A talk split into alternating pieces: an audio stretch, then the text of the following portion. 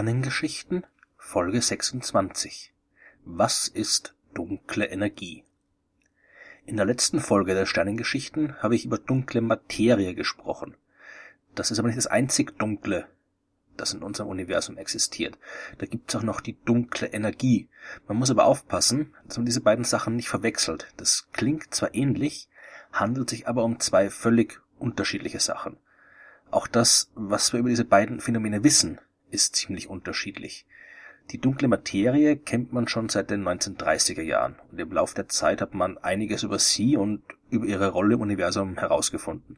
Wir wissen heute zwar immer noch nicht, aus was sie besteht, aber wir wissen, dass es sie gibt. Wir wissen, wo sie sich befindet und haben immerhin ein paar gute Ideen, um was es sich dabei handeln könnte. Ideen, die derzeit auch in einigen Experimenten überprüft werden. Die dunkle Energie dagegen, die kennen wir erst seit 1998 und wir haben noch so gut wie gar keine Ahnung, was das sein soll. Die dunkle Energie hat ja auch niemand bestellt gehabt. Eigentlich wollten ein paar Astronomen mehr über die Expansion des Alls herausfinden. Seit den 20er Jahren des letzten Jahrhunderts wissen wir, dass sich das Universum ausdehnt. Das hat beim Urknall angefangen und seitdem expandiert es immer weiter.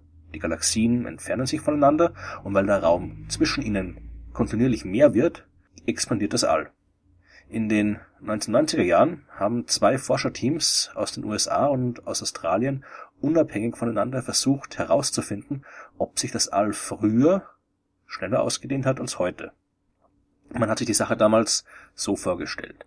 Das Universum dehnt sich aus und die Gravitationskraft der gesamten Materie im All, die wirkt dieser Expansion aber entgegen. Das All will sich ausdehnen, aber die Gravitationskraft probiert, es wieder zusammenzuziehen. Man ging also davon aus, dass aufgrund der Gravitationskraft die Expansion immer langsamer und langsamer wird und vielleicht irgendwann sogar ganz zum Stillstand kommt.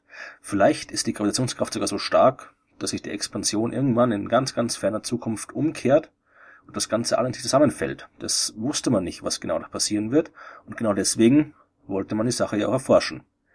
Natürlich ist es nicht ganz einfach, die Expansionsgeschwindigkeit des Alls in der Vergangenheit zu bestimmen. Es ist aber nicht unmöglich, denn die Astronomen haben das große Glück, dass sie in die Vergangenheit schauen können. Das Licht der Sterne, das ist zwar sehr schnell, aber nicht unendlich schnell. Es bewegt sich mit knapp 300.000 Kilometer pro Sekunde. Und es braucht für die großen kosmischen Entfernungen manchmal sehr, sehr lange. Je weiter entfernt sich irgendwas befindet, desto länger braucht das Licht, bis es bei uns auf der Erde angekommen ist. Und das Licht, das wir sehen, das stammt deswegen eben aus der Vergangenheit. Je länger es unterwegs ist, desto älter ist es. Und wir sehen, was damals so los war. Es ist allerdings schwer, Dinge zu sehen, die sehr weit weg sind, denn wenn es weit weg ist, sieht man schlecht, logisch. Es sei denn, es handelt sich um enorm helle Dinge. Zum Beispiel einen explodierenden Stern. Das nennt man Supernova und von diesen Supernova, Supernovae heißt die Mehrzahl, davon gibt's verschiedene Arten. Die, um die es hier geht, die nennt man Supernova vom Typ 1a. Die entsteht aus einem weißen Zwerg und das ist das, was von einem nicht allzu großen Stern am Ende seines Lebens übrig bleibt. Ein Stern wie unsere Sonne zum Beispiel. Solche Sterne beenden ihr Leben vergleichsweise friedlich. Die explodieren nicht, vorerst. Zumindest nicht. Wenn so einem Stern der Brennstoff ausgeht, dann kollabiert er, weil es aber in seinem Inneren dann wieder heißer wird, weil er kollabiert und dichter wird. Deswegen kann dort eine neue Kernreaktion ablaufen, die vorher nicht möglich war. Der Stern brennt dann wieder eine Zeit lang und der Kollaps stoppt, weil die Strahlung wieder nach außen drückt und äh, weil er wieder Energie erzeugt, wird er heißer und heißer als vorher und dehnt sich stärker aus. Das heißt, er bläht sich enorm stark auf, so stark, dass er seine äußere Atmosphäre regelrecht ins All hinaus pustet. Und am Ende bleibt nur noch der innere, dichte Kern übrig und das ist der weiße Zwerg. Und nur die Sterne, die viel größer sind, die haben zu diesem Zeitpunkt noch so viel Masse übrig, dass auch dieser weiße Zwerg dann quasi unter seinem eigenen Gewicht kollabiert und dabei explodiert. Bei kleineren Sternen, wie unserer Sonne, ist dieser weiße Zwerg aber stabil, kühlt langsam aus und macht ansonsten nicht mehr viel. Es sei denn, der weiße Zwerg ist nicht alleine. Denn viele Sterne befinden sich ja in Doppel- oder Mehrfachsternsystemen. Und wenn dann ein Stern vor dem anderen sein Leben beendet, dann muss sich der weiße Zwerg sein System mit einem noch lebendigen Kollegen teilen. Und wenn die beiden dann sehr eng umeinander kreisen, dann kann Material vom größeren Stern auf den kleineren Zwerg gelangen. Spätestens dann, wenn sich auch der zweite Stern dem Ende seines Lebens nähert. und auch anfängt, sich aufzublähen. Dann sammelt der weiße Zwerg immer mehr Gas von seinen Nachbarn ein und wird schwerer und schwerer und dichter und dichter und sein Inneres heißer und heißer. Und irgendwann ist es heiß genug, dass auch beim weißen Zwerg die Kernfusion wieder einsetzt. Das verträgt der kleine Zwerg aber nicht und explodiert. Das Gute an dieser speziellen Supernova ist, dass die immer auf genau die gleiche Art und Weise abläuft. Die Explosion passiert immer genau dann, wenn der weiße Zwerg diese ganz bestimmte Massengrenze überschritten hat und weil der Zwerg immer die gleiche Masse hat, wenn er explodiert, ist die Explosion auch immer gleich hell. Ob wir die jetzt heller oder dunkler sehen, das hängt nur von der Entfernung ab. Wenn wir auf der Erde also zwei Supernovae vom Typ 1a beobachten, einmal sehr hell und einmal schwächer, dann wissen wir, dass die schwächere Supernova weiter entfernt sein muss. Auf die Art kann man jetzt die Entfernung einer Supernova vom Typ 1a berechnen. Das eignet sich aber auch, um die Expansionsrate des Alls zu bestimmen. Denn diese Supernova-Explosionen, die sind enorm hell. Weil sie so hell sind, reicht das Licht aus, um ein Spektrum zu erstellen. Das heißt, dass man das Licht der Supernova in seine Bestandteile zerlegt und schaut, wie viel Licht von einer bestimmten Wellenlänge bei uns ankommt. Und dieses Spektrum, das verändert sich wenn sich die Lichtquelle bewegt. Das ist äh, vergleichbar mit der Änderung der Tonhöhe von einer Sirene bei einem Krankenwagen. Auch die ändert sich ja, je nachdem, ob sich das Auto jetzt uns nähert oder sich entfernt und wie schnell das passiert. Und auch die Supernova entfernt sich von uns, weil sich ja der Raum dazwischen ausdehnt.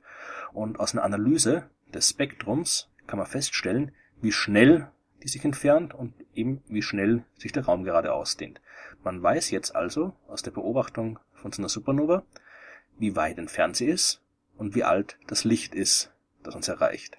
Und man weiß, wie schnell sich das Universum ausgedehnt hat, als das Licht abgestrahlt worden ist. Beobachtet man jetzt jede Menge Supernova in verschiedenen Entfernungen, dann kann man die Expansionsgeschwindigkeit des Alls zu verschiedenen Zeitpunkten in der Vergangenheit bestimmen. Und genau das haben die Forscher in den USA und in Australien gemacht. Das war jetzt natürlich nicht so einfach wie es klingt. Die mussten jahrelang rumprobieren, bis die in der Lage waren, ausreichend viele Supernova-Explosionen ausreichend gut zu beobachten. Denn äh, so eine Supernova lässt ja nicht vorhersagen. Man weiß ja nicht, wann und wo man die Dinger beobachten kann und wo man das Teleskop jetzt hinrichten muss. Da muss man auf Verdacht hin möglichst viele Galaxien beobachten und hoffen, dass man dann Glück hat und da überall irgendwelche Supernova drin findet. Also das war gar nicht so einfach.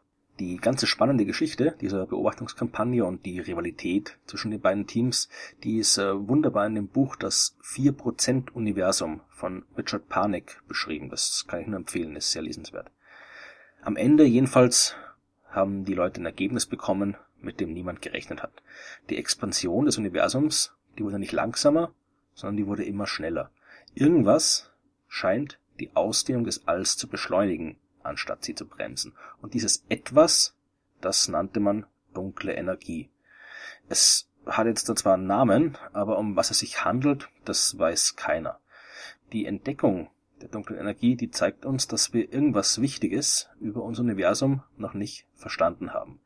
Und diese Entdeckung wurde deswegen auch zu Recht im Jahr 2011 mit dem Physiknobelpreis ausgezeichnet.